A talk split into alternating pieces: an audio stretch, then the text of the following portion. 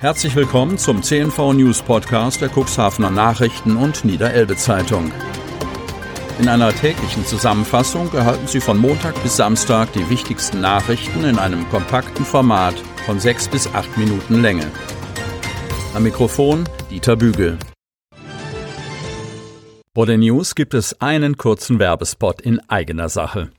Weihnachtsmann, ein Notfall. Wir haben immer noch nicht das perfekte Geschenk gefunden. Ach, Wichtel, keine Panik. Es gibt doch das Geschenke-Abo der Cuxhavener Nachrichten oder der Niederelbe Zeitung. Oh. Da gibt es Lesefreude, Informationen aus der Region und jede Menge Wissen. Zum Vorteilspreis für Freunde, Verwandte oder einfach für sich selbst. Und zwar gedruckt oder digital. Mehr unter cnv-medien.de slash xmiss20. Und jetzt zu den News. Donnerstag, 3. Dezember 2020. Corona-Lagebericht. Infektionsquote bleibt unter Wert von 40. Kreis Cuxhaven. Die Zahl der Neuinfektionen mit dem Coronavirus ist zum Mittwoch um zwölf bestätigte Fälle gestiegen. Insgesamt haben sich nun 1300 Menschen mit dem Virus infiziert. Allerdings gelten nur noch 123 Personen als akut infiziert. Zehn Personen werden stationär versorgt, sechs davon intensivmedizinisch. Die 7-Tage-Inzidenz, die Infektionsquote, gebildet aus Neuinfektionen pro 100.000 Einwohner über den Zeitraum von sieben Tagen, beträgt jetzt 39,83. Die entspannte Situation im Landkreis verschaffe etwas Freiraum, die Herausforderungen zur Einrichtung eines Impfzentrums anzugehen, meinte Landrat Kai-Uwe Bielefeld. Ab Ostern wieder Fähre über die Elbe. Wie im gestrigen Podcast bereits angesprochen, geht es heute in die Runde 2. Paukenschlag. Elbferry GmbH will mit der Green Ferry 1 alle drei Stunden nach Brunsbüttel ablegen. Knapp 30 Euro für Pkw. Von Thomas Sassen. Cuxhaven Brunsbüttel. Tatsächlich, die Überraschung ist perfekt. Mit einem Paukenschlag verkündete Heinrich Ahlers am Mittwochmorgen die Nachricht. Der Fährbetrieb über die Elbe zwischen Cuxhaven und Brunsbüttel wird wieder aufgenommen. Buchungen sind ab Januar möglich. Im März kommenden Jahres soll die Ex-Fana Fjord, die dann Green Ferry 1 heißen wird, an den Start gehen. Das fast 130 Meter lange Schiff hat Platz entweder für 212 Pkw oder für 150 Pkw und 28 Lkw sowie rund 600 Passagiere. Es verfügt über einen modern ausgestatteten Passagierbereich mit angeblich ausgezeichnetem Catering. Geplant ist alle drei Stunden eine Abfahrt je Seite und eine Überfahrtdauer von maximal einer Stunde. Die Kosten belaufen sich nach derzeitiger Kalkulation auf knapp 30 Euro für einen Pkw inklusive Fahrer. Wie Ahlers im Gespräch mit unserem Medienhaus bestätigte, ist der Chartervertrag für die 14 Jahre alte norwegische Fähre jetzt unter Dach und Fach. Der Vertrag hat eine Laufzeit über 18 Monate mit der Option auf Kauf oder Verlängerung. Der 69-jährige Hafenlogistiker und ehemalige Cooksport-Geschäftsführer, der inzwischen in Mahne lebt, betreibt die neue Elbferry GmbH und Co. KG zusammen mit zwei Partnern aus Brunsbüttel. Christian Strahlmann von der Reederei Strahlmann und Tim Brandt von der Firma MTB New Energy, die beide je 50 Prozent der Anteile halten. Die neuen Gesellschafter haben sich ehrgeizige Ziele gesetzt. Jetzt wollen wir erst einmal beginnen und uns das Vertrauen der Kunden erarbeiten, so Ahlers. Längerfristig gehe es darum, ein möglichst innovatives und umweltfreundliches Antriebskonzept umzusetzen. Die Voraussetzungen seien mit der mit Flüssiggas, kurz LNG betriebenen Fähre außerordentlich gut. LNG, die Übersetzung für Liquefied Natural Gas, ist als Kraftstoff in der Schifffahrt auf dem Vormarsch, wird als umweltfreundlicher als die konventionellen Kraftstoffe bewertet und sorgt dafür, dass Emissionen und Schadstoffe deutlich reduziert werden.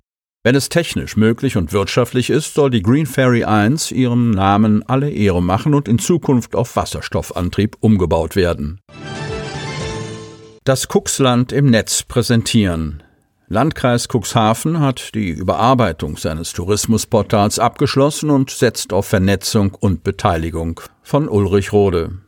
Kreis Cuxhaven. Der Tourismus im Landkreis Cuxhaven liegt derzeit aufgrund des Beherbergungsverbotes während der Covid-19-Pandemie brach. Dennoch geht die Urlaubsregion mit einer komplett überarbeiteten Website online.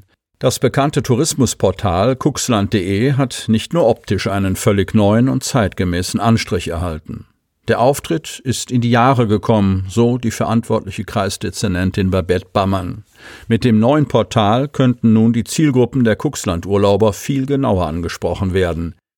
Der Landkreis nehme hier eine koordinierende Funktion für alle Touristiker in der Urlaubsregion wahr. Die neue Webseite gründe auf einer Kooperation aller Kommunen mit dem Landkreis. Neu ist unter anderem, dass sich auch kleinere Orte ohne nennenswerten Tourismus mit ihren Besonderheiten darstellen können. Derzeit wird der Tourismus durch Corona gebremst, aber nächstes Jahr wollen wir richtig durchstarten, sagt Christine Brandt, Leiterin des Kuxan Tourismus. Rund ein Jahr hat das Touristikteam in der Agentur für Wirtschaftsförderung des Landkreises dafür gebraucht, das Kuxland-Portal an den Start zu bringen. Es fußt auf dem überarbeiteten Tourismuskonzept zur besseren Profilierung der Region und der Erkenntnis, dass sich die gesamte Urlaubsbranche im Wandel befindet. Der Tourismus hat im Landkreis Cuxhaven eine ungeheure Wirtschaftskraft entwickelt, sagt Marco Vitton, stellvertretender Leiter der Agentur für Wirtschaftsförderung. Es werde jedes Jahr eine Wertschöpfung von etwa 675 Millionen Euro durch den Tourismus im Landkreis erzielt. Etwa sieben Millionen Übernachtungen, davon allein fast vier Millionen in der Stadt Cuxhaven, würden jährlich registriert. Der Tourismus bilde etwa 13.000 Arbeitsplätze direkt und indirekt. Wir haben ein gutes Produkt, so betonen.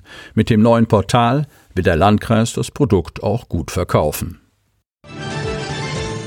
Grüne setzen auf Ex-Minister. Stefan Wenzel aus Göttingen tritt bei Bundestagswahl für Partei im Wahlkreis Cuxhaven-Stade 2 an. Kreis Cuxhaven. Stefan Wenzel war mit dem Zug von Hannover nach Bremerhaven gekommen. Von dort nutzte er Carsharing, um sich in Bad Bederkesa der Basis vorzustellen. Damit gab der grünen Landtagsabgeordnete schon bei seiner Anreise ein klares Statement für den öffentlichen Personennahverkehr, kurz ÖPNV, ab. Von diesen sollte es einige geben im evangelischen Bildungszentrum, wo der 58-Jährige am Dienstagabend zum Bundestagsabgeordneten für den Wahlkreis Cuxhaven-Stade II gewählt wurde.